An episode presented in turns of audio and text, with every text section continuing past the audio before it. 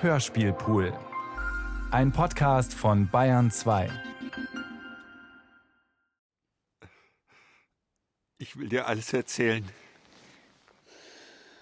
Vorgestern, du erinnerst dich, wir haben die Kleine ins Bett gebracht.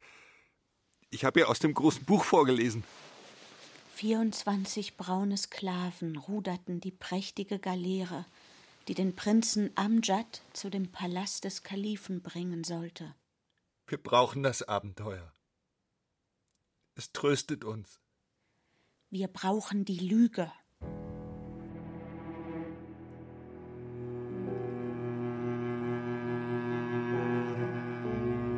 Die Traumnovelle.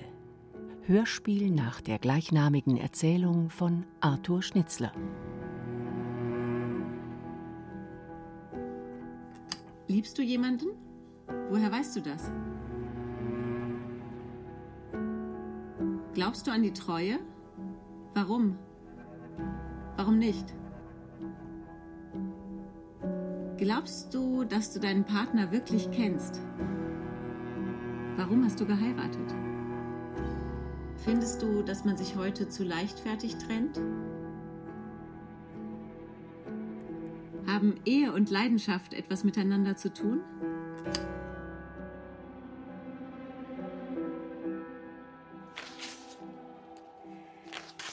24 braune Sklaven ruderten die prächtige Galeere, die den Prinzen Amjad zu dem Palast des Kalifen bringen sollte. Der Prinz aber, in seinen Purpurmantel gehüllt, lag allein auf dem Verdeck unter dem dunkelblauen, sternbesäten Nachthimmel. Sie ist eingeschlafen. Fridolin beugte sich zu der Kleinen nieder, küsste sie auf das blonde Haar und klappte das Buch zu. Und da sich nun auch Albertine zu dem Kind herabgebeugt hatte, trafen sich die Hände der Eltern auf der geliebten Stirn, und mit zärtlichem Lächeln, das nun nicht mehr dem Kinde allein galt, begegneten sich ihre Blicke. Wer waren die beiden Frauen gestern Abend? Ich weiß es nicht. Sie waren verkleidet. Wieso bist du dann mit ihnen gegangen und hast mich stehen lassen? Sie hatten mich in ihre Loge geführt und mir versprochen, unmaskiert zurückzukommen. Aber sie kamen nicht. Also ging ich wieder ins Parterre, um sie zu suchen. Da sah ich dich tanzen. Mit diesem Fremden. Was haben Sie Ihren Patienten öfter geraten? Dass sie sich trennen oder dass sie sich nicht trennen? Sind die Erwartungen an die Liebe heute überzogen? Also die romantische Liebe eine Art Ersatzreligion? Erleben Sie in Ihrer Praxis Liebe und Sexualität als Machtkampf? Ist das Begehren der Frau in gleichem Maße Thema wie das des Mannes? Was wollte er von dir? Er wollte mich. Das verstehe ich. Ja? Du bist eine schöne Frau. Du willst also sagen, jeder Mann, der nicht blind ist, will jede schöne Frau haben? Sei nicht albern. Also wolltest du die beiden Dominos haben? Du verstehst mich nicht. Frauen sind anders in diesen Dingen. Wirklich? Was willst du damit sagen? Ungefähr das, was du dir denkst. Jetzt, da beider Tagwerk vollendet, das Kind schlafen gegangen und von nirgendher eine Störung zu gewärtigen war, stiegen die Schattengestalten vom Faschingsball, der melancholische Unbekannte und die roten Dominos wieder zur Wirklichkeit empor. Und jene unbeträchtlichen Erlebnisse waren mit einem Mal vom trügerischen Scheine versäumter Möglichkeiten zauberhaft und schmerzlich umflossen. Harmlose und doch lauernde Fragen, verschmitzte doppeldeutige Antworten wechselten hin und her. Keinem von beiden entging, dass der andere es an letzter Aufrichtigkeit fehlen ließ und so fühlten sich beide zu gelinder Rache aufgelegt. Doch aus dem leichten Geplauder über die nichtigen Abenteuer der verflossenen Nacht gerieten sie in ein ernsteres Gespräch über jene verborgenen, kaum geahnten Wünsche, die auch in die klarste, reinste Seele trübe und gefährliche Wirbel zu reißen vermögen. Und sie redeten von den geheimen Bezirken, nach denen sie kaum Sehnsucht verspürten. Und wohin der unfassbare Wind des Schicksals sie doch einmal, und wer es auch nur im Traum, verschlagen könnte. Gibt es etwas, das du mir verschwiegen hast? So völlig sie einander auch in Gefühl und Sinnen angehörten, sie wussten, dass gestern nicht zum ersten Mal ein Hauch von Abenteuer, Freiheit und Gefahr sie angerührt hatte. Kannst du dich an den Abend erinnern, letzten Sommer in Dänemark, als ein junger Offizier sich mit seinen Freunden an unseren Nachbartisch gesetzt hat? Was war mit ihm? Ich hatte ihn schon am Morgen gesehen, als er mit seiner Tasche die Hoteltreppe hinaufstieg. Er hatte mich flüchtig bemerkt, aber erst ein paar Stufen höher blieb er stehen und drehte sich nach mir um. Wir starrten uns an. Er lächelte nicht. Es schien mir eher, dass sich sein Blick verdüsterte. Ich war bewegt wie noch nie. Den ganzen Morgen lag ich traumverloren am Strand. Wenn er mich haben wollte, da war ich mir sicher, ich hätte nicht widerstehen können. An diesem Nachmittag habe ich mit dir geschlafen. Du erinnerst dich doch. Wir haben so vertraut über tausend Dinge geredet wie schon lange nicht mehr. Über unsere gemeinsame Zukunft, über die kleine. Aber zur gleichen Zeit, du wirst mich nicht verstehen, war ich bereit, dich, das Kind und meine Zukunft aufzugeben. Für diesen Mann. Bei Sonnenuntergang saßen wir auf dem Balkon. Du und ich. Da ging er vorüber unten am Strand, ohne aufzublicken. Und ich war glücklich, ihn zu sehen. Dir aber strich ich über die Stirn und küsste dich aufs Haar, und ich liebte dich mehr als je zuvor.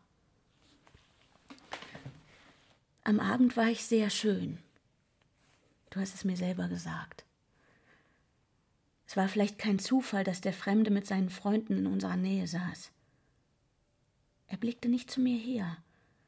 Ich aber spielte mit dem Gedanken aufzustehen, an seinen Tisch zu treten und ihm zu sagen, da bin ich, Geliebter, nimm mich. In diesem Augenblick brachte ihm der Kellner eine Nachricht und er verschwand. Und? Nichts weiter. Ich konnte die ganze Nacht nicht schlafen. Ich wusste nicht, wovor ich mehr Angst hatte, davor, dass er weggeht oder davor, dass er noch da sein könnte. Erst als ich am nächsten Tag hörte, dass er abgereist war, atmete ich auf. Und wenn er nicht abgereist wäre? Frag mich nicht weiter. Ich habe dir die ganze Wahrheit gesagt. Wir wollen uns solche Dinge in Zukunft immer gleich erzählen. Versprich's mir. In jeder Frau, die ich zu lieben meinte, habe ich immer nur dich gesucht. Das weiß ich besser, als du es verstehen kannst. Hallo? Ja? Ah, ja, ich bin unterwegs, natürlich. Ich komme. Du willst fort? Ich muss zum Hofrat. Er hat einen Anfall. Das ist diese berühmte Diskussion, glaube ich, immer. Wo beginnt denn Betrug? Beginnt es denn schon im Kopf, wenn ich zu Hause mit meinem Mann Sex habe und an den anderen Typen denke? Ist das schon Betrug? Ich sage nein.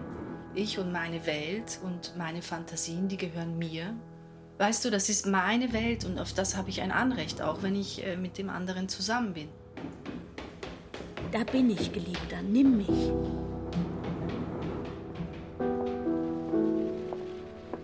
Also ich finde, in einer Partnerschaft, in der Liebe darf es Geheimnisse geben. Soll es auch geben, weil nur dadurch, dass jeder ein eigenes Leben hat, eigene Gedanken hat und die nicht teilen muss, kann man ganz sich selbst bleiben. Und nur dadurch wird die Partnerschaft wertvoller. Nur dadurch kann man auch gegenseitig sich noch überraschen. Nein, ich glaube, man muss unbedingt ein paar Geheimnisse noch haben oder was man alles in sich hat. Und manchmal erschrickt man auch darüber und das muss man erstmal verdauen, da muss man das auch nicht gleich preisgeben und ich muss nicht alles unbedingt besprechen. Also das Fremdgehen im Geiste ist für mich nicht so schlimm wie das Fremdgehen in echt. Fridolin sah sofort, dass er zu spät gekommen war. Die grün verhängte Petroleumlampe, die von der niederen Decke herabhing, warf einen matten Schein über die Bettdecke, unter der regungslos ein schmaler Körper hingestreckt lag. Wir brauchen keinen Arzt mehr. Marianne, die Tochter des Hofrats, saß am Fußende des Bettes mit schlaff herabhängenden Armen, wie in tiefster Ermüdung. Es sieht so aus, als ob Ihr Vater in den letzten Stunden nicht gelitten hat. Konnten Sie schon jemanden verständigen, damit Sie heute Nacht nicht ganz alleine sind? Ich habe Karl Bescheid gesagt. Sie kennen ihn ja. Gut, dass Sie nicht mehr lange in dieser Wohnung bleiben müssen. Ihr Verlobter wird sicher bald eine Professur erhalten. Im Herbst werden wir übersiedeln. Er. Er hat eine Berufung nach Göttingen. Die frische Luft wird Ihnen sicherlich gut tun. Sie hörte kaum, was er sagte. Ihre Augen wurden feucht, große Tränen liefen ihr über die Wangen herab, und sie verbarg ihr Gesicht in den Händen. Unwillkürlich legte er seine Hand auf ihren Scheitel und strich ihr über die Stirn.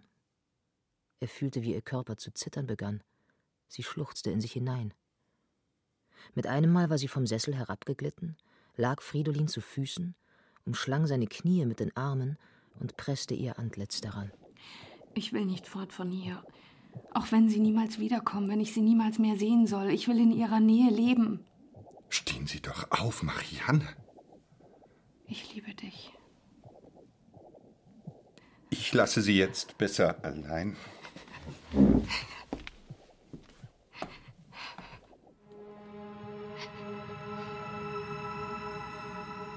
gebe zu, mir kommen die Worte Ich liebe dich nur schwer über die Lippen.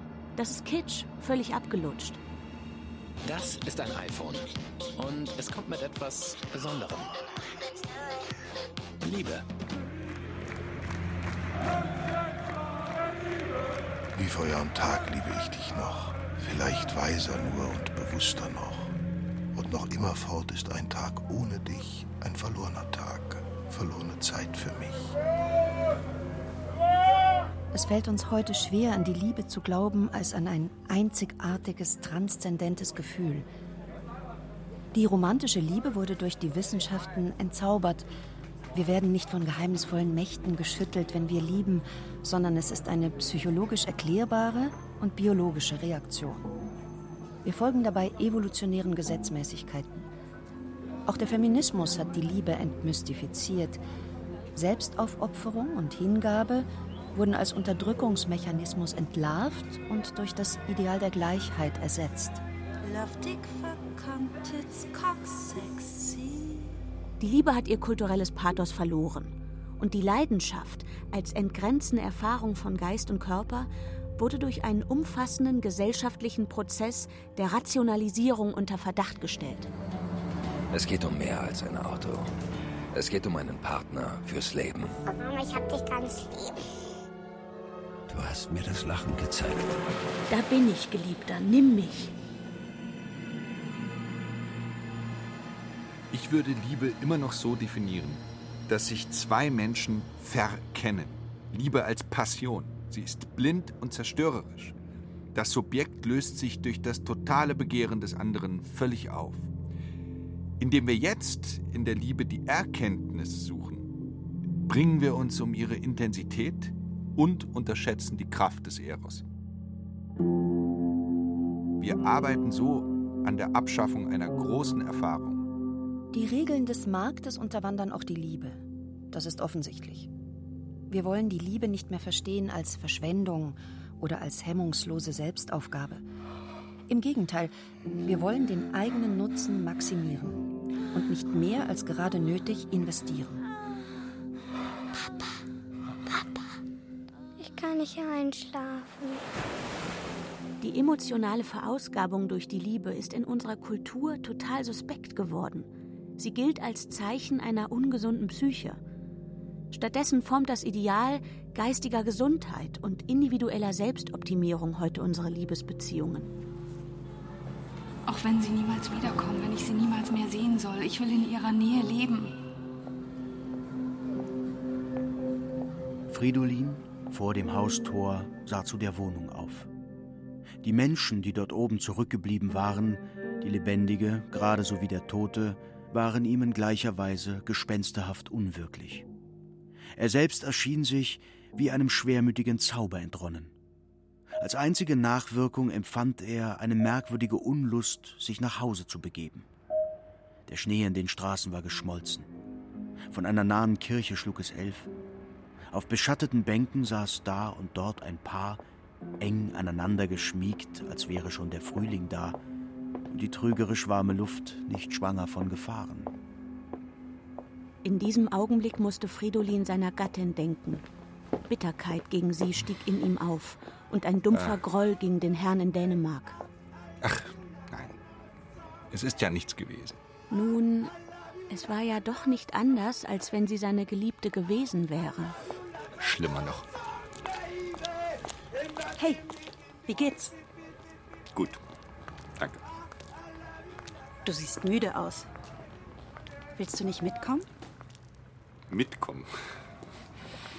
Ich wohne gleich hier um die Ecke. Und? Worauf hast du Lust? Heute Abend? Wer auf der Welt würde vermuten, dass ich mich jetzt gerade in diesem Raum befinde? Hätte ich selbst das vor einer Stunde, vor zehn Minuten für möglich gehalten? Und warum? Warum? Du fürchtest dich, oder? Ach, schade eigentlich. Die Situation beschreiben viele Männer in meiner Praxis. Es gab eine Gelegenheit. Er hat sie genutzt. Er hat die Gelegenheit wiederholt. Männer sagen oft, es hat sich so ergeben. Wenn Frauen fremdgehen, beschreiben sie eher, dass sie sich sehr verstanden fühlen. Hier wiederholt sich also die gängige These der Evolutionsbiologie, doch sie stimmt gar nicht, wie Sexualforscher jetzt herausgefunden haben. Die Lust am erotischen Abenteuer ist bei Frauen noch ausgeprägter als bei Männern. Sie eignen sich weniger für die Monogamie als Männer. Doch die Frauen lassen sich stark von dem Bild weiblicher Treue bestimmen. Unsere sozialen Normen regulieren das weibliche Begehren auch heute noch. Es gibt Studien, die belegen, dass Frauen ihre sexuelle Erregung oft nicht wahrnehmen bzw. bewusst ignorieren. Wir scheinen in einer sexuell freizügigen Gesellschaft zu leben. Aber es gibt immer noch einen großen Unterschied zwischen dem, was Frauen dürfen und dem, was Männer dürfen. Wohin jetzt? dachte Fridolin, als wäre es nicht das Selbstverständliche, endlich nach Hause zu gehen und sich schlafen zu legen. Wie heimatlos, wie hinausgestoßen erschien er sich. Seit wann? Seit Mariannes Geständnis. Nein, länger schon. Seit dem Gespräch mit Albertine Länger schon. rückte er immer weiter fort aus dem gewohnten Bezirk seines Daseins. In irgendeine andere, ferne, fremde Welt. Er wandelte kreuz und quer durch die nächtlichen Straßen, ließ den leichten Föhn um seine Stirne wehen und endlich, als wäre er nun an ein langgesuchtes Ziel gelangt, trat er in ein Kaffeehaus ein, das mäßig beleuchtet und zu dieser späten Stunde nur wenig besucht war.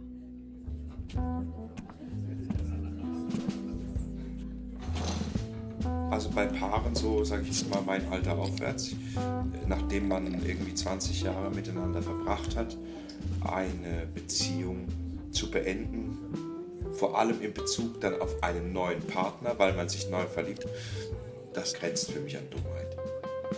Es macht keinen Sinn. Man wird dieselben Fehler wieder machen. Man kommt nicht weg von sich. Ist das möglich? Nachtigall? Wie kommst du hierher? Hey, Friedel. Das weißt du nicht? Bin doch so berühmt.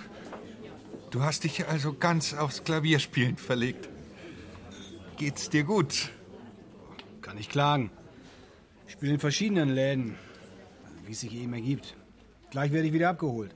Wie? Du spielst heute noch woanders? Ne? Da fängt es erst um zwei an. Das verstehe ich nicht. Ja, ich auch nicht. Besser, du fragst nicht.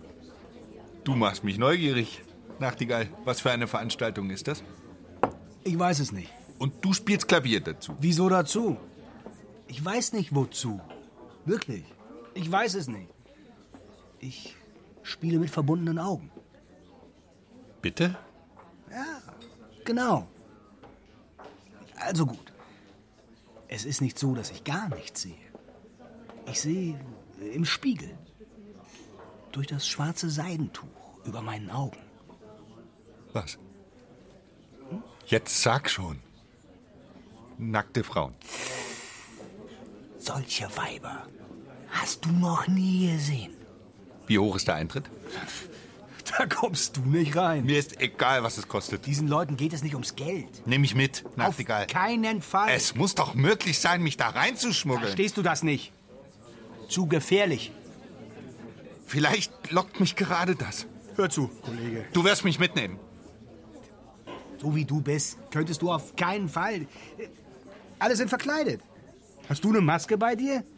Unmöglich. Hör zu, Nachtigall. Lass es mich versuchen. Gib mir die Adresse. Wenn ich kein Kostüm bekomme, dann verzichte ich eben. Das Schicksal soll entscheiden.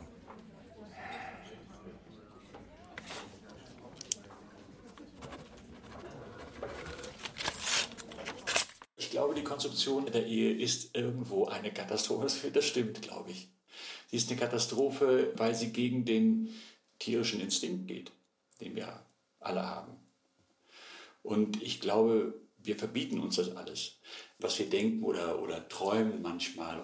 Die 68er haben probiert, das mal äh, zu leben.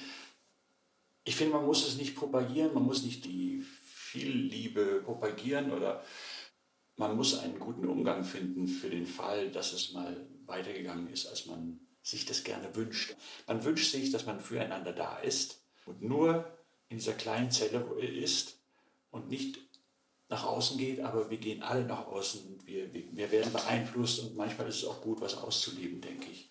Und dann sich einfach nochmal klar zu werden, was man eigentlich sucht, was man will. Das Passwort ist Dänemark. Bist du verrückt, Nachtigall? Weshalb? Nichts. Nichts. Wir leben heute mit dem Anspruch, die Leidenschaft und die romantische Liebe in die Institution der Ehe zu integrieren. Bis zur bürgerlichen Revolution war es jedoch allen Leuten klar, dass das zwei getrennte Bereiche sind, die mit viel Glück mal zusammenfallen konnten. Das ist unser modernes Dilemma, dass die Institution auf Dauer zusammengehen soll mit der sexuellen Attraktion. Eine Geschlechterbeziehung heute auszutragen heißt, die Konflikte der Moderne auszutragen, mit all ihren Fragen nach Selbstverwirklichung, Autonomie, Gleichheit, Freiheit, Bindung und Verpflichtung. Was wollen Sie von mir? Mitten in der Nacht. Der Maskenverleiher Gibiser führte Fridolin über eine Wendeltreppe ins Magazin hinauf. Es roch nach Seide, Samt, Parfüm, Staub und trockenen Blumen. Aus schwimmendem Dunkel blitzte es silbern und rot, und plötzlich glänzten eine Menge kleiner Lämpchen zwischen offenen Schränken eines engen, langgestreckten Ganges, der sich rückwärts in Finsternis verlor. Rechts und links hingen Kostüme aller Art. Was soll's denn sein? Historisch, deutsch, exotisch, militärisch, tierisch? Es war Fridolin zumute, als wenn er durch eine Allee von Gehängten schritte, die im Begriffe wären, sich gegenseitig zum Tanz aufzufordern. Ich brauche eine dunkle Mönchskutte und eine schwarze Maske, sonst nichts. In diesem Augenblick tönte vom Ende des Gangs her ein gläsernes Geklirr. Gibeser stand starr, tastete nach einem Schalter. Und eine blendende Helle ergoss sich sofort bis zum Ende des Gangs, wo ein kleines gedecktes Tischchen mit Tellern, Gläsern und Flaschen zu sehen war. Von zwei Stühlen rechts und links erhoben sich je ein Femrichter in rotem Talar, während ein zierliches, helles Wesen im selben Augenblick verschwand. Gibeser stürzte mit langen Schritten hin, griff über den Tisch und hielt eine weiße Perücke in der Hand, während zugleich unter dem Tisch sich hervorschlängelnd ein anmutiges, ganz junges Mädchen, fast noch ein Kind, im Pirettenkostüm, mit weißen Seidenstrümpfen, durch den Gang bis zu Fridolin gelaufen kam, der sie notgedrungen in seinen Armen auffing. Jetzt halten Sie das Mädchen fest! Die Kleine presste sich an Fridolin, als müsste er sie schützen. Ihr kleines, schmales Gesicht war weiß bestäubt. Von ihren zarten Brüsten stieg ein Duft von Rosen und Puder auf. Aus ihren Augen lächelte Schelmerei und Lust. Ich werde die Polizei rufen. Haben Sie nicht gesehen, dass Sie es mit einer Minderjährigen zu tun haben? Am liebsten wäre er da geblieben. Oder hätte die Kleine gleich mitgenommen, wohin immer. Und was immer daraus gefolgt wäre. Indes fuhr Fridolin in die Kutte und band die Enden der weißen Schnur in einen Knoten. Doch dies alles tat er wie unter einem Zwang, denn immer stärker empfand er es wie eine Verpflichtung zu bleiben und Pirette in einer drohenden Gefahr beizustehen. Du gehst augenblicklich ins Bett. Wir sprechen uns noch, sobald ich mit den Herren hier fertig bin. Pirette stand in der Tür, weiß und zart, und schüttelte mit einem Blick auf Fridolin traurig den Kopf. Fridolin erblickte in einem großen Wandspiegel rechts einen Mönch, der niemand anderer war als er selbst, und wunderte sich darüber, mit so natürlichen Dingen es eigentlich zuging. An welch einem seltsamen Roman bin ich da vorübergestreift? Ach, Ich hätte nicht fortgehen sollen. Es heißt nicht, dass die Beziehung schlecht ist, wenn jemand eine Außenbeziehung hat. Es ist eben die Gelegenheit. Und das Gefühl, ich bin was Besonderes. Das tut gut. Es ist dann wie eine Parallelwelt, wie wenn eine Fantasie gelebt wird. Es hat eigentlich nichts mit der Realität zu tun. Fridolin fuhr durch schlecht beleuchtete, menschenleere Nebengassen der Vorstadt zu. Dabei spürte er immer noch den Geruch von Rosen und Puder, der von Pirettens Brüsten zu ihm aufgestiegen war. Glaubst du verführt Frauen am häufigsten? Was glaubst du verführt Männer am häufigsten? Was bezeichnest du als männlich? Was bezeichnest du als weiblich? Zwischen bescheidenen Villen in langsamer Steigung ging es hinauf. Zur Linken, in der Tiefe, sah Fridolin die in Dunst verschwimmende, von tausend Lichtern flimmernde Stadt. Plötzlich, mit einem sehr heftigen Ruck, bog der Wagen seitlich ab, und zwischen Gittern, Mauern, Abhängen ging es abwärts wie in eine Schlucht. Das Passwort ist Dänemark. Und wenn ich nicht aussteige, sondern gleich zurückfahre? Aber wohin? Zu Pirette? Oder zu der kleinen Nutte? Zu Marianne? Fühlst du dich sicher in deiner Beziehung? Oder nach Hause? Warum? Warum nicht?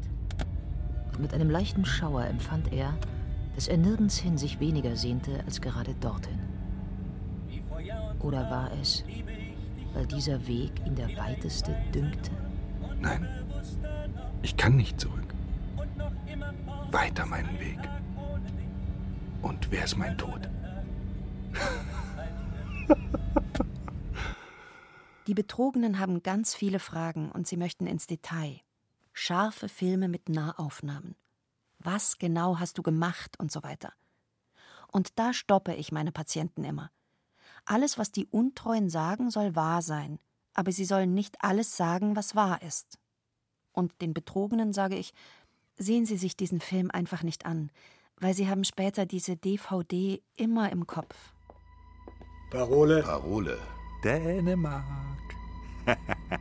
Parole. Dänemark. Fridolin trat in einen dämmerigen, fast dunklen hohen Saal, der ringsum von schwarzer Seide umhangen war. Masken, Mönche und Nonnen schritten auf und ab, eine italienische Kirchenmelodie schien aus der Höhe herabzutönen. In einem Winkel des Saales stand eine kleine Gruppe, drei Nonnen und zwei Mönche. Von dort aus hatte man sich flüchtig zu ihm hin und gleich wieder abgewandt. Ein Mönch streifte seinen Arm und nickte einen Gruß. Doch hinter der Maske bohrte sich ein Blick, eine Sekunde lang, tief in Fridolins Augen. Wo bin ich? Unter Irren? Unter Verschwörern? Ein fremdartiger, schwüler Wohlgeruch, wie von südländischen Gärten, umfing ihn. Wieder streifte ihn ein Arm. Diesmal war es der einer Nonne. Wie die anderen hatte auch sie um Stirn, Haupt und Nacken einen schwarzen Schleier geschlungen. Unter den schwarzen Seidenspitzen der Larve leuchtete ein blutroter Mund. Dreh dich nicht zu mir um. Noch hast du Zeit zu gehen. Du gehörst nicht hierher. Nun bin ich einmal soweit.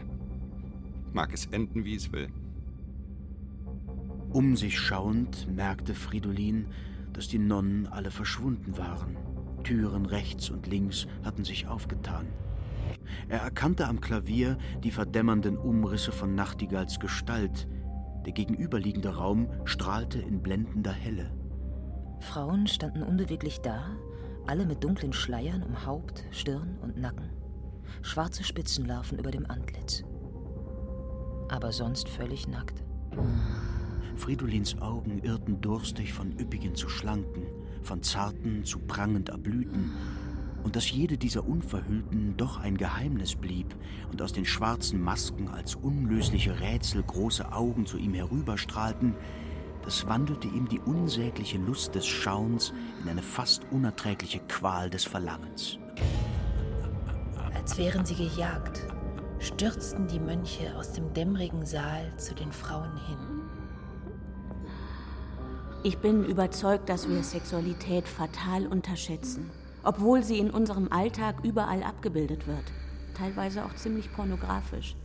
Überall stoßen wir auf diese Four-Letter-Words. Wir tun so, als gehöre Sex in die Sparte Fitness und Freizeit. Es ist ein Teil der Leistungsgesellschaft. Sex zum Wohlfühlen, Sex zum gut aussehen, Sex als Abenteuer. Aber Sexualität ist oft schwer kontrollierbar, explosiv, verängstigend. Wir brauchen mehr Respekt vor unserer Sexualität. Sie kann großartig sein, aber auch grausames Handeln auslösen. Fridolin war der Einzige, der zurückgeblieben war. Diese plötzliche Verlassenheit überfiel ihn wie Frost. Vielleicht ist jetzt die letzte Möglichkeit, ungestraft zu verschwinden. Was ihn trotzdem in seine Ecke gebannt hielt, die Scheu vor einem ruhmlosen und etwas lächerlichen Rückzug, das ungestillte, quälende Verlangen nach dem wundersamen Frauenleib oder die Erwägung, dass alles, was bisher geschehen, vielleicht eine Prüfung seines Muts bedeutet hätte und dass ihm die herrliche Frau als Preis zufallen würde, das wusste er selbst nicht. Auf Dauer kann das nicht gut gehen. Geh weg, ehe es zu spät ist. Die Mönche drehten sich mit ihren nackten Tänzerinnen, glühende weiße Leiber, zu den rasenden Klängen von Nachtigall. Geh. Sehe ich dich wieder? Unmöglich. Dann bleib ich. Ein Zittern ging durch ihren nackten Leib, das ihm fast die Sinne umnebelte. Es kann nicht viel mehr auf dem Spiel stehen als mein Leben. Und das bist du mir wert. Lass mich los.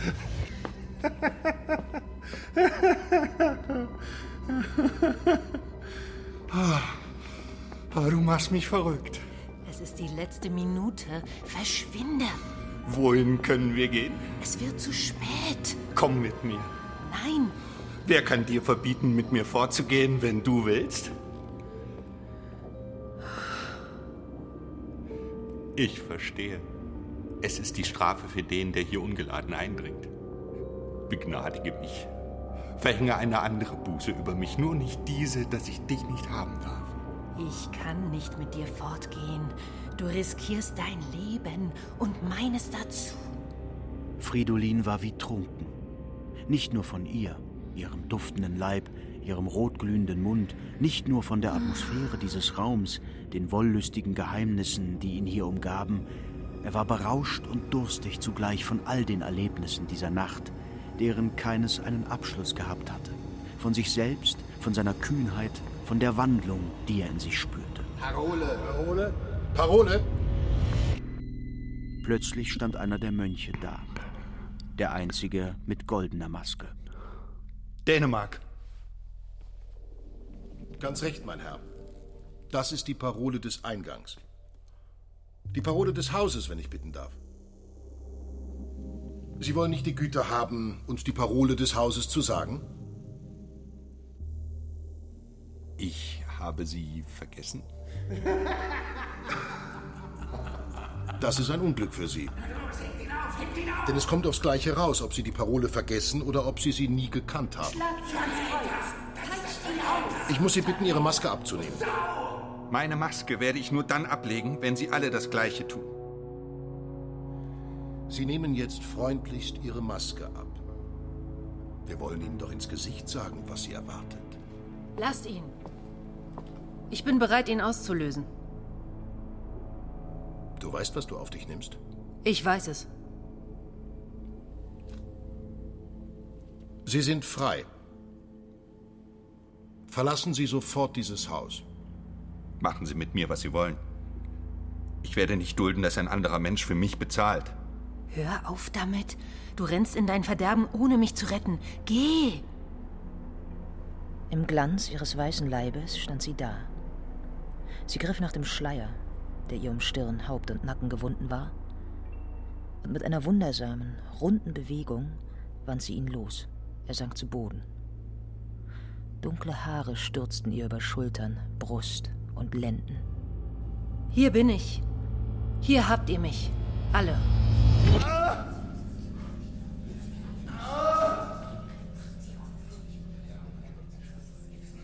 Ehe noch Fridolin das Bild ihres Antlitzes zu erhaschen vermochte, war er von unwiderstehlichen Armen erfasst, fortgerissen und zur Tür gedrängt worden. Das Haustor hinter ihm fiel zu.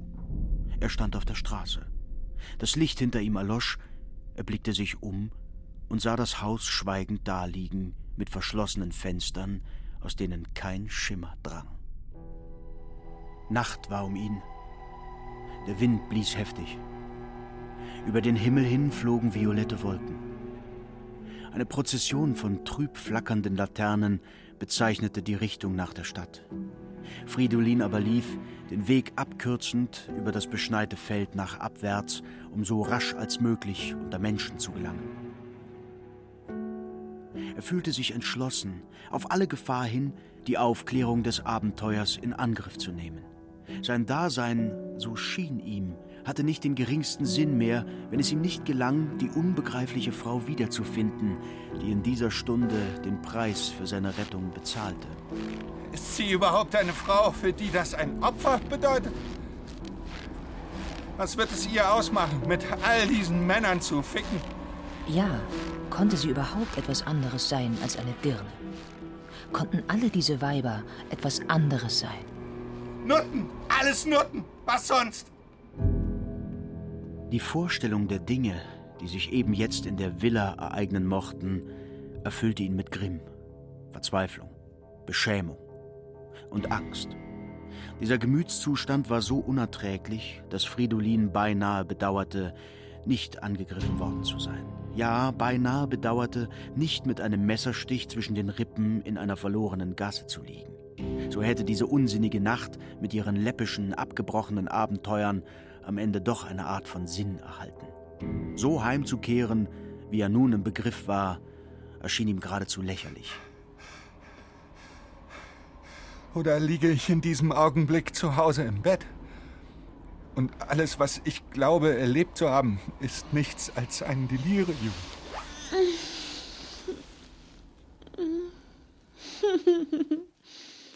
Es war vier Uhr morgens, als er ins Schlafzimmer trat. Albertine lag ruhig, die Arme im Nacken verschlungen. Ihre Lippen waren halb geöffnet. Schmerzliche Schatten zogen rings um sie. Es war ein Antlitz, das Fridolin nicht kannte. Er beugte sich über ihre Stirne, die sich sofort, wie unter einer Berührung, in Falten legte. Ihre Miene verzerrte sich sonderbar, so dass Fridolin erschrak. Tine. Was ist los? Ich bin's, Tine.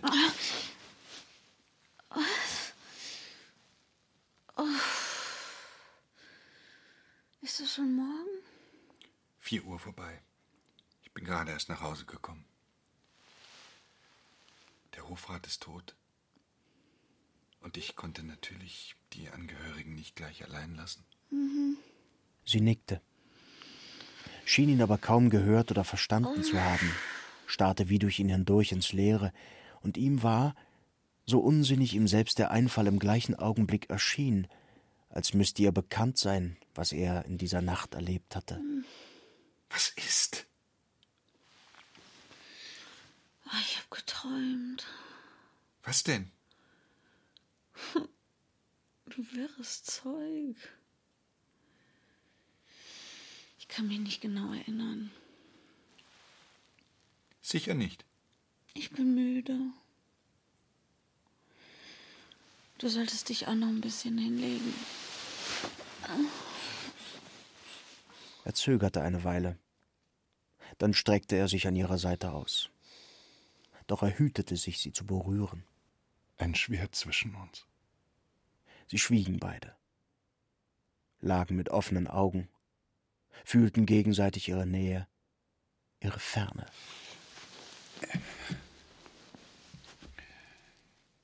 Deinen Traum. Erzähl ihn mir. Das Haus meiner Eltern. Ich bin allein.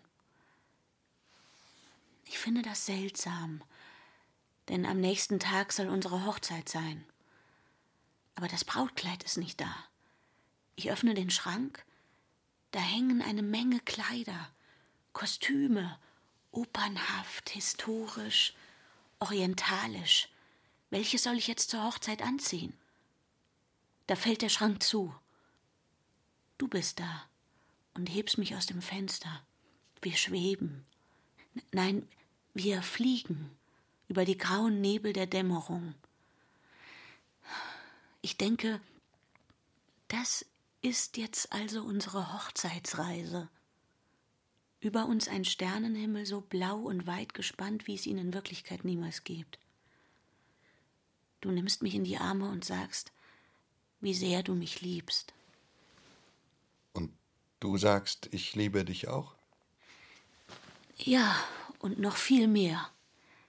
Wir haben Sex. Wunderschönen, innigen Sex. Aber wie soll ich dir das erklären? Es war auch Trauer dabei. Eine Ahnung von Leid. Plötzlich ist es Morgen. Wir sind auf einer Wiese, lichtdurchflutet und bunt. Wir sollten nun wieder zurück unter Menschen. Es ist höchste Zeit. Aber unsere Kleider sind weg. Wir sind nackt. Es ist furchtbar. Die Scham brennt in mir. Und gleichzeitig ein heftiger Zorn gegen dich. Als wärst du allein an allem schuld. Du rennst weg, um uns neue Kleider zu besorgen. Als du verschwunden bist, fühle ich mich plötzlich ganz leicht. Ich mache mir keine Sorgen um dich. Ich bin nur froh, allein zu sein. Lege mich auf die Wiese, strecke mich nackt in der Sonne aus hm. und bin schöner, als ich je in Wirklichkeit war. Da kommt ein junger Mann aus dem Wald. Es ist der Däne aus dem Hotel, von dem ich dir vorhin erzählt habe. Er bleibt vor mir stehen, mustert mich von oben bis unten und ich lache. Ich lache so verführerisch, wie ich noch nie in meinem Leben gelacht habe. Er streckt die Arme nach mir aus und sinkt zu mir auf die Wiese. Ist das das Ende? Das ist nicht das Ende. Erzähl weiter. Es ist nicht leicht, über diese Dinge zu reden. Es war doch nur ein Traum. Also, dieser Mann und ich, wir lieben uns. Zeit und Raum lösen sich auf. Es ist so intensiv, dass ich nicht merke, wie immer mehr Leute auf die Wiese kommen. Plötzlich sind da Hunderte von Paaren und alle haben Sex. Ich gehe zu anderen Männern. Ich schlafe mit ihnen. Keine Ahnung, wie viele es waren. Ich bin glücklich. Dabei habe ich dich nicht vergessen. Ja, ich kann dich sogar sehen, wie du nach den schönsten Kleidern für mich suchst. Plötzlich wirst du ergriffen von Soldaten, ein riesengroßer Mensch fesselt deine Hände. Ich weiß, dass du hingerichtet werden sollst, aber es ist mir egal. Ich weiß, du kannst mich sehen mit dem Mann, der mich gerade in seinen Armen hält, und all die anderen vögelnden Paare, diese Nacktheit, die mich umschäumt. Peitschen sausen auf deinen nackten Körper nieder. Das Blut fließt in Bächen an dir herab. Ich sehe es fließen und fühle nichts. Ich finde dich nur noch lächerlich, weil du dich aus Treue zu mir foltern lässt. weil du bereit bist, wegen mir in einen furchtbaren Tod zu gehen. Ich hoffe, dass du mein Lachen hören kannst, wenn man dich ans Kreuz schlägt. Und ich lache. Ich lache so laut ich kann. Auch in der Nacht, die dem Tod seiner Mutter gefolgt war, hatte er geschlafen, hatte tief und traumlos schlafen können. Und er sollte es in dieser nicht? Fridolin streckte sich an der Seite Albertinens hin. Sie schwieg und blieb ohne jede Regung. Auch er sprach kein Wort. Wie Todfeinde liegen wir nebeneinander.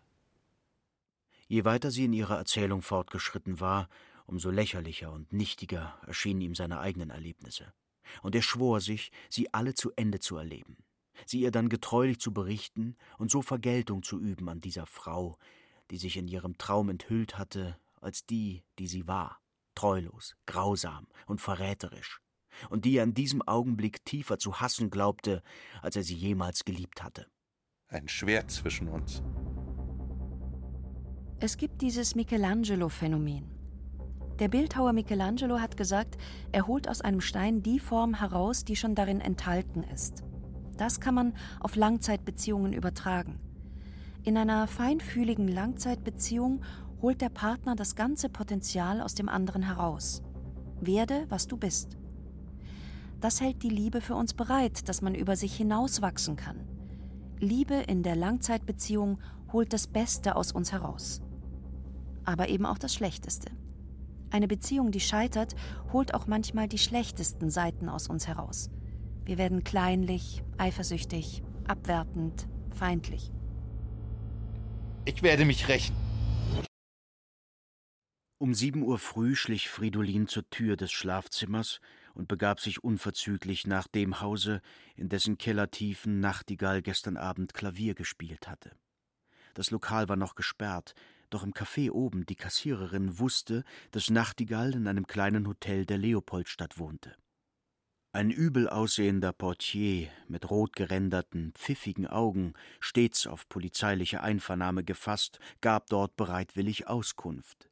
Herr Nachtigall sei um fünf Uhr in Gesellschaft zweier Herren vorgefahren, die ihr Gesicht durch hochgeschlungene Halstücher, vielleicht absichtlich, beinahe unkenntlich gemacht hätten. Während Nachtigall sich in sein Zimmer begeben, hätten die Herren seine Rechnung für die letzten vier Wochen bezahlt, worauf alle drei zum Nordbahnhof gefahren wären. Nachtigall kann ich also vergessen. Ha, der Mönch von gestern Abend. Hier ist Ihr Kostüm. War Ihr Auftritt erfolgreich? Rätselhaft. Das soll's ja auch sein, nicht wahr? Wo beginnt der Verrat an der Liebe? Glaubst du an die eine Liebe? Hast du von einer Beziehung für die nächste gelernt? Kann man sich eine glückliche Beziehung erarbeiten? Wie geht es Ihrer Tochter? Wie meinen Sie das? Ich bin Arzt. Ich könnte Ihnen helfen. Sie sprechen von dem kleinen Zwischenfall. Nein, nein. Wir haben uns schon auf einem anderen Weg geeinigt. Also, für den Fall, dass der Herr Doktor wieder einmal einen nächtlichen Wunsch hat. Es muss ja nicht unbedingt ein Kostüm sein. Kommen Sie vorbei. Ihr Begehr ist mir Befehl. Siehst du es als Scheidungsgrund, wenn zwei Menschen sich nicht mehr lieben? Was ist sexy? Hat die Liebe dir schon mal Angst gemacht? Fridolin schlug die Tür hinter sich zu. Dies wäre nun erledigt dachte er mit einem Gefühl des Ärgers, das ihn selbst unverhältnismäßig dünkte. Er begab sich ohne besondere Eile auf die Poliklinik und telefonierte nach Hause, um sich zu erkundigen, ob ein Patient nach ihm geschickt habe, ob Post gekommen sei, was es sonst Neues gebe. Albertine, die ihn heute Nacht ruhig ans Kreuz hatte schlagen lassen, erzählte unbefangen, dass sie eben erst aufgestanden sei und mit dem Kinde gemeinsam frühstücken wolle wollte sie nicht in die Badewanne, dann war Haare waschen, dann fand sie das auch blöd. Gib ihr einen Kuss von mir und macht euch einen schönen Tag. Ihre Stimme hatte ihm wohlgetan, und gerade darum hängte er schnell auf. In der Tiefe seiner Seele war er doch fertig mit ihr. Wie immer das äußere Leben weitergehen sollte. Ich werde mich von ihr trennen. Es kann nie wieder gut werden. Plötzlich kam wieder eine schmerzlich sehnsüchtige Erregung über Fridolin. Ja, beinahe ein Schuldbewusstsein, dass er in den letzten Stunden seiner schönen Retterin kaum mehr gedacht hatte. Der Frau, die sich ihm geopfert hatte. Geopfert? Eine Komödie. Selbstverständlich war das Ganze eine Komödie gewesen. Eigentlich sollte er froh sein, so leichten Kaufs davongekommen zu sein. Aber ich muss sie wiedersehen. Als er aus dem Taxi stieg, war der Himmel blassblau mit weißen Wölkchen und die Sonne schien frühlingswarm. Kein Zweifel, dies hier war das Haus, das er suchte. Es sah keineswegs groß oder prächtig aus, es war eine einstöckige Villa in bescheidenem Empire-Stil. Die grünen Jalousien waren überall heruntergelassen, nichts deutete darauf hin, dass die Villa bewohnt sein könnte. Doch schon tat sich das Haustor von selbst auf. Ein alter Mann trat heraus und ging langsam den schmalen Pfad bis zur Gartentür. Er hielt einen Brief in der Hand und reichte ihn stumm zwischen den Gitterstäben Fridolin, dem das Herz klopfte. Geben Sie Ihre Nachforschungen auf, die völlig nutzlos sind, und betrachten Sie diese Worte als zweite Warnung. Wir hoffen in Ihrem Interesse und dem Ihrer Familie, dass keine weitere nötig sein wird.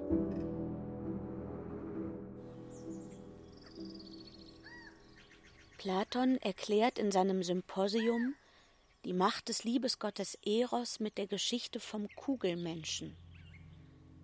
Dem Mythos zufolge hatten die Menschen ursprünglich kugelförmige Rümpfe, sowie vier Hände und Füße und zwei Gesichter auf einem Kopf. In ihrem Übermut wollten sich die Kugelmenschen einen Weg zum Himmel bahnen und die Götter angreifen. Zeus strafte sie daraufhin, indem er jeden von ihnen in zwei Hälften zerschnitt. Die nunmehr zweibeinigen Menschen litten schwer unter der Trennung von ihren anderen Hälften. Sie umschlangen einander in der Hoffnung, zusammenzuwachsen. Durch die sexuelle Begegnung konnten sie ihr Einheitsbedürfnis vorübergehend befriedigen. Sie leiden aber weiterhin unter ihrer Unvollständigkeit. Jeder sucht die verlorene andere Hälfte. Nach der Darstellung von Platon bleiben die beiden Liebenden, die einst aus demselben Kugelmenschen hervorgegangen sind und einander gefunden haben, ihr ganzes Leben lang miteinander verbunden, obwohl sie nicht einmal zu sagen wüssten, was sie voneinander wollen. Der sexuelle Genuss bietet keine Erklärung für die Leidenschaft, mit der sie aneinander hängen. Vielmehr erstreben beide Seelen etwas, was sie nicht benennen können, sondern nur ahnen. Es ist ein Rätsel. Im Laufe der nächsten zwei Stunden hatte Fridolin acht Patienten vorzunehmen. Er war in jedem einzelnen Fall völlig bei der Sache, untersuchte, machte Notizen, verordnete und freute sich, dass er nach den zwei letzten, fast ohne Schlaf verbrachten Nächten sich so wunderbar frisch und geistesklar fühlte. Erst nach der Arbeit kam ihm wieder zu Bewusstsein, dass all diese Ordnung, all dies Gleichmaß, all diese Sicherheit seines Daseins nur Schein und Lüge zu bedeuten hatten. Ich liebe dich. Um sieben Uhr abends stand er vor Mariannes Haus. Ohne besondere Mühe konnte er hier sein Rachewerk beginnen. Hier gab es für ihn keine Schwierigkeit, keine Gefahr. Und das, wovor andere vielleicht zurückgeschreckt wären, der Verrat an dem Verlobten, das bedeutete für ihn beinahe einen Anreiz mehr. Wie geht es Ihnen, Marianne? Haben Sie sich ein wenig beruhigt? Ich war lange genug auf das Ende vorbereitet. Morgen um drei ist die Beerdigung. Danach fahren wir aufs Land. Ich finde das sehr vernünftig. Die gute Luft, die neue Umgebung wird Ihnen gut tun. Sie saß da wie versteinert und Tränen flossen über die Wangen. Er saß ohne Mitgefühl, eher mit Ungeduld. Und die Vorstellung, dass sie vielleicht in der nächsten Minute wieder zu seinen Füßen liegen, ihr gestriges Geständnis wiederholen könnte, erfüllte ihn mit Angst. Er hätte ihr gern irgendein gutes Wort gesagt und war es nicht imstande. Lassen Sie mich wissen, wie es Ihnen geht. Auf Wiedersehen, Marianne. Er ging. Eine Sekunde lang blieb er in der Türe stehen, als gewährte er ihr noch eine letzte Frist, ihn zurückzurufen. Sie schien den Kopf eher wegzuwenden. Ihre Tränen flossen weiter. Und nun schloss er die Tür hinter sich. Er fühlte sich ungeschickt, hilflos. Alles zerfloss ihm unter den Händen, alles wurde unwirklich. Sogar sein Heim, seine Frau, sein Kind, sein Beruf. Ja, er selbst, wie er so mit schweifenden Gedanken die abendlichen Straßen mechanisch weiterging. Was jetzt? Nach Hause. Wohin sonst? Heute kann ich ja doch nichts mehr unternehmen. Und morgen? Was? Und wie? Also Verrat an der Liebe ist nicht das, was wir als Betrug bezeichnen. Ja, also das kann das sein, aber das ist ja nicht die Ursache. Und ich glaube, dass man das durchaus verzeihen kann. Also dass das nicht zwangsläufig ein Verrat ist an der Liebe. Verrat an der Liebe ist, den anderen in sein Bild einzupassen oder einpassen zu wollen. Also wie stelle ich mir mein Leben vor und wie hat mein Partner zu sein, damit diese Zukunft eintritt? Ich glaube nicht an diese eine Liebe. Ich glaube, dass eigentlich alles in Bewegung ist und dass ich viel tun kann, um eine Beziehung zu pflegen. Und ich glaube nicht, äh, dass ich aber um jeden Preis etwas halten kann, festhalten kann. Will ich auch nicht. Nein, ich glaube nicht nur an die eine Liebe. Ich glaube, dass äh, Menschen Liebe auslösen können in einem. Und es liegt immer an dir selber, wie du dich entscheidest. Am Ende geht es darum, dass die Menschen miteinander zufrieden sind, dass sie sich Frieden schenken, vor allem in der Beziehung, glaube ich. Dass sie sich Halt geben und dass man jemanden hat, dem man vertraut und dass das bedingungslos ist. Und da, finde ich, stört schon wahnsinnig Erwartungsdruck, der von außen aufgebaut wird, was eine erfolgreiche Beziehung ist oder eine gelungene Beziehung ist. Vor allem können Beziehungen mal gelingen und dann wieder nicht gelingen. Ja? Und dann gelingen sie wieder. also das ist ja nichts Lineares. Von der Uhr des Rathausturmes schlug es halb acht. Es war übrigens gleichgültig, wie spät es war. Die Zeit lag in völliger Überflüssigkeit vor ihm. Nichts, niemand ging ihn an. Er verspürte ein leises Mitleid mit sich selbst.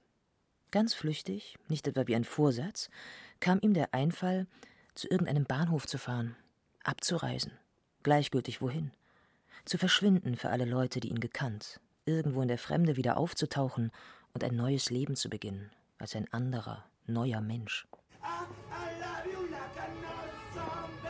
Ich gehe zu Mitzi. Rasch entschlossen kaufte er im nächsten Laden allerlei Essbares ein. Und als er mit dem kleinen Päckchen die Häusermauern entlang schritt, fühlte er sich geradezu froh in dem Bewusstsein, dass er im Begriffe war, eine zumindest vernünftige, vielleicht sogar lobenswerte Handlung zu begehen.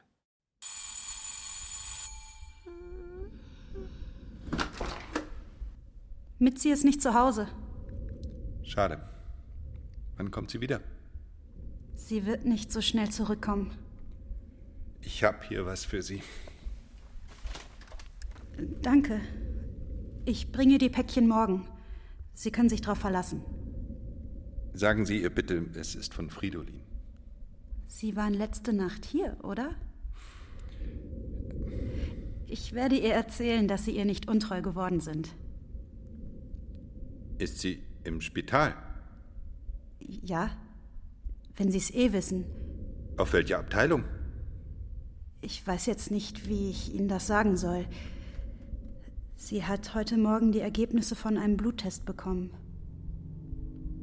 Es tut mir leid. Da bin ich, Geliebter. Nimm mich. Ja, ich glaube, die viel spannendere und schönere Liebe, erfüllendere Liebe ist wirklich die, wo, wo man weiß, ich bin da für den anderen. Ich will da sein für den anderen. So eine Entscheidung für eine Person, mit der alles zu teilen. Auch keine Scham mehr zu haben. Also, dass der, die Scham vielleicht wegfällt. Ja, vielleicht ist das auch ein wichtiger Punkt. Die Scham fällt bei der Liebe weg. Als Fridolin aus dem Haustor auf die Straße trat, fühlte er Tränen in der Kehle. Aber er wusste, dass das nicht so sehr Ergriffenheit zu bedeuten hatte, als ein allmähliches Versagen seiner Nerven. Sollte dieses Erlebnis ein weiteres, ein letztes Zeichen sein, dass ihm alles misslingen musste? Warum? Dass er einer so großen Gefahr entgangen war, konnte immerhin auch ein gutes Zeichen bedeuten. Ja, wenn man jemanden hätte, mit dem man sich beraten könnte. Aber er wusste keinen, den er in die Abenteuer der vergangenen Nacht gerne eingeweiht hätte. Seit Jahren war er mit keinem Menschen wirklich vertraut als mit seiner Frau. Ja, ähm, ein Döner bitte. Von drei Polizisten wurde die junge Frau heute Morgen leblos in ihrem Hotelzimmer in der inneren Stadt gefunden. Sie zeigte starke Vergiftungssymptome. Die Dame war um 4 Uhr morgens in Begleitung zweier Herren ins Hotel zurückgekehrt. Die Behörden gehen von einem Selbstmord aus. Meine Retterin. Es kann niemand anderes sein. Wo der Leichnam der Unbekannten sich in diesem Augenblick befand? Diese Frage konnte er sich leicht beantworten. Da sie erst vor wenigen Stunden gestorben war, lag sie im pathologisch-anatomischen Institut. Er musste sie finden. Kein Mensch auf der Erde konnte ihn daran hindern, die Frau zu sehen, die seinetwegen, ja die für ihn in den Tod gegangen war. Ich bin schuld an ihrem Tod. Ich allein. Wenn sie es ist. Ja, sie ist es. Ein vertrauter, gewissermaßen heimatlicher Geruch von allerlei Chemikalien umfing Fridolin, als er die Totenkammer der Klinik betrat. Er schritt in einen hohen, geradezu festlich erhellten Raum, in dessen Mitte, das Auge eben vom Mikroskop entfernend, sein alter Studienkollege Dr. Adler sich von seinem Stuhl erhob. Wie kann ich dir helfen? Es handelt sich um keine dienstliche Angelegenheit. Na, umso besser. Ich habe schon geglaubt, das schlechte Gewissen treibt dich da herunter zu nachtschlafender Zeit. Mit dem Gewissen hängt es schon zusammen. Aha. Ich möchte gerne Auskunft wegen einer Frau, die heute früh in einem Hotel an einer Überdosis Morphium gestorben ist und die jetzt hier unten liegen dürfte. Ja, ja, ich weiß. Suizidium, nicht wahr? Das ist nicht sicher. Unglückliche Liebe zum Herrn Doktor? Nein. Ihr Tod hat mit meiner Person nicht das Geringste zu tun. Er folgte Dr. Adler über den Gang in einen kahlen, schwach beleuchteten Raum. Von den zwölf oder vierzehn Leichentischen war nur die geringere Anzahl belegt. Einige Körper lagen nackt da, über die anderen waren Leinentücher gebreitet. Fridolin trat zu dem ersten Tisch, zog vorsichtig das Tuch von dem Kopf der Leiche weg. Er sah ein gelbes, graubärtiges Männergesicht und bedeckte es gleich wieder mit dem Leichentuch. Auf dem nächsten Tisch lag ein hagerer, nackter Jünglingsleib. Hier ist eine zwischen 60 und 70. Die wird's also wohl auch nicht sein. Fridolin aber, wie plötzlich hingezogen, schritt ans Ende des Saales, von wo ein Frauenleib ihm fahl entgegenleuchtete. Der Kopf war zur Seite gesenkt. Lange, dunkle Haarsträhnen fielen fast bis zum Fußboden herab. Also die. Und Adler leuchtete mit der Taschenlampe auf den Frauenkopf. Ein weißes Antlitz mit halb geschlossenen Lidern starrte ihm entgegen. Der Unterkiefer hing schlaff herab, die schmale, hinaufgezogene Oberlippe ließ das bläuliche Zahnfleisch und eine Reihe weißer Zähne sehen. Ich kann nicht mit dir fortgehen. Ich kenne nur ihren Körper. Du riskierst dein Leben und meines dazu. Ihr Gesicht habe ich nie gesehen. War es ihr Leib, der so qualvoll ersehnte? Unwillkürlich, ja wie von einer unsichtbaren Macht gezwungen, berührte Fridolin mit beiden Händen die Stirne, die Wangen, die Schultern, die Arme der toten Frau. Dann schlang er seine Finger in die der Toten. Und so starr sie waren, es schien ihm, als versuchten sie sich zu regen, die Seinen zu ergreifen. Ja, ihm war, als irrte unter den halb geschlossenen Lidern ein ferner, farbloser Blick nach dem Seinen. Und wie magisch angezogen, beugte er sich herab. Was machst du denn da? Fridolin kam jählings zur Besinnung. Er löste seine Finger aus denen der Toten und legte sorglich die eiskalten Arme zu Seiten des Rumpfes hin. Und ihm war, als ob sie jetzt, eben erst, in diesem Augenblick, gestorben sei. Dann wandte er sich ab.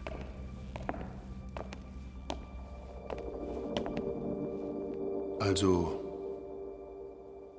war sie's?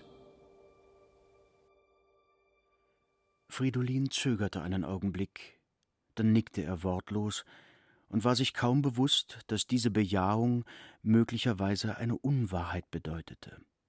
Denn ob die Frau, die nun da drinnen der Totenkammer lag, dieselbe war, die er vor vierundzwanzig Stunden zu den wilden Klängen von Nachtigalls Klavierspiel nackt in den Armen gehalten, oder ob diese Tote eine ganz Fremde war, der er niemals vorher begegnet, er wusste, auch wenn das Weib noch am Leben war, das er gesucht, das er verlangt, das er eine Stunde lang vielleicht geliebt hatte, und wie immer sie dieses Leben weiterlebte, was da hinter ihm lag, in der gewölbten Halle, ein Schatten unter anderen Schatten, ihm bedeutete es, ihm konnte es nichts anderes mehr bedeuten als zu unwiderruflicher Verwesung bestimmt, den bleichen Leichnam der vergangenen Nacht.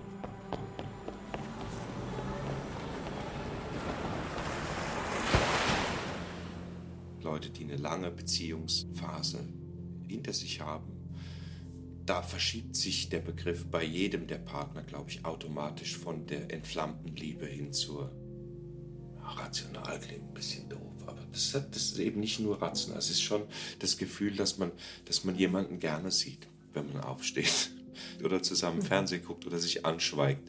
Das ist ein großes Qualitätspotenzial von Liebe. Ich renne nach Hause, durch die dunklen Straßen endlich nach Hause. Als ich ins Schlafzimmer trete, höre ich deinen ruhigen, gleichmäßigen Atem. Das tut so gut.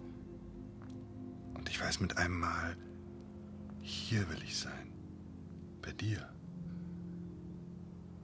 Ich will dich küssen. Da sehe ich die Maske neben dir. Meine Maske von gestern Nacht. Die Kleine hat sie gefunden. Jetzt weißt du alles. Was denkst du, Tine?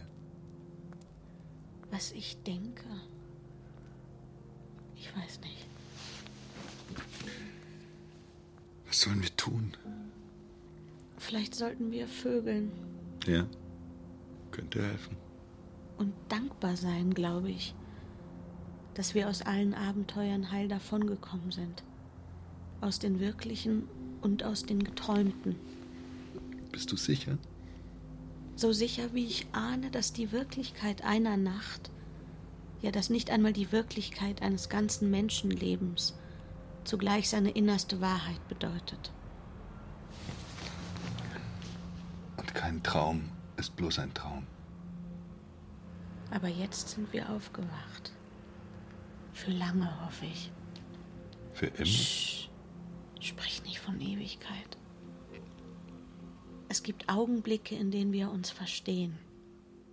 Augenblicke, die die Ewigkeit in sich tragen. Das ist die einzige, die wir begreifen können. Die einzige, die uns gehört.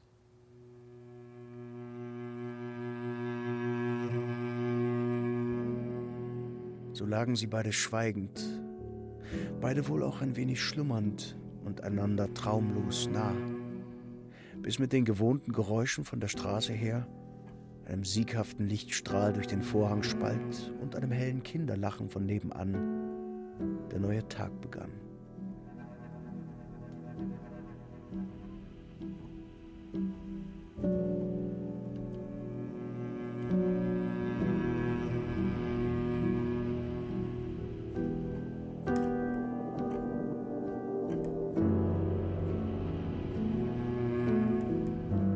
Sage zu meiner Frau eben auch zum Beispiel vom Einschlafen, meine Liebe. Also, schlaf gut, meine Liebe.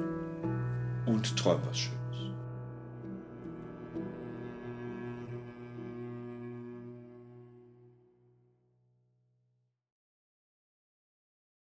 Die Traumnovelle. Hörspiel nach der gleichnamigen Erzählung von Arthur Schnitzler. Mit Katja Bürkle, Anna Drechsler, René Dumont, Daniel Green, Genia Lacher, Aurel Mantei, Steven Scharf, Georgia Stahl, Katrin von Steinburg, Stefan Wilkening und Annette Wunsch. Komposition Roderick van der Straten. Ton und Technik Winfried Messmer, Christian Schimmöller. Regieassistenz Stefanie Ramp. Bearbeitung und Regie Katja Langenbach. Produktion Bayerischer Rundfunk 2018. Redaktion Katharina Agathos. Der Hörspielpool. Hat's dir gefallen? Ja, sehr. Hörspiele und Medienkunst. Weitere BR-Produktionen auf einen Blick gibt es im Netz unter hörspielpool.de.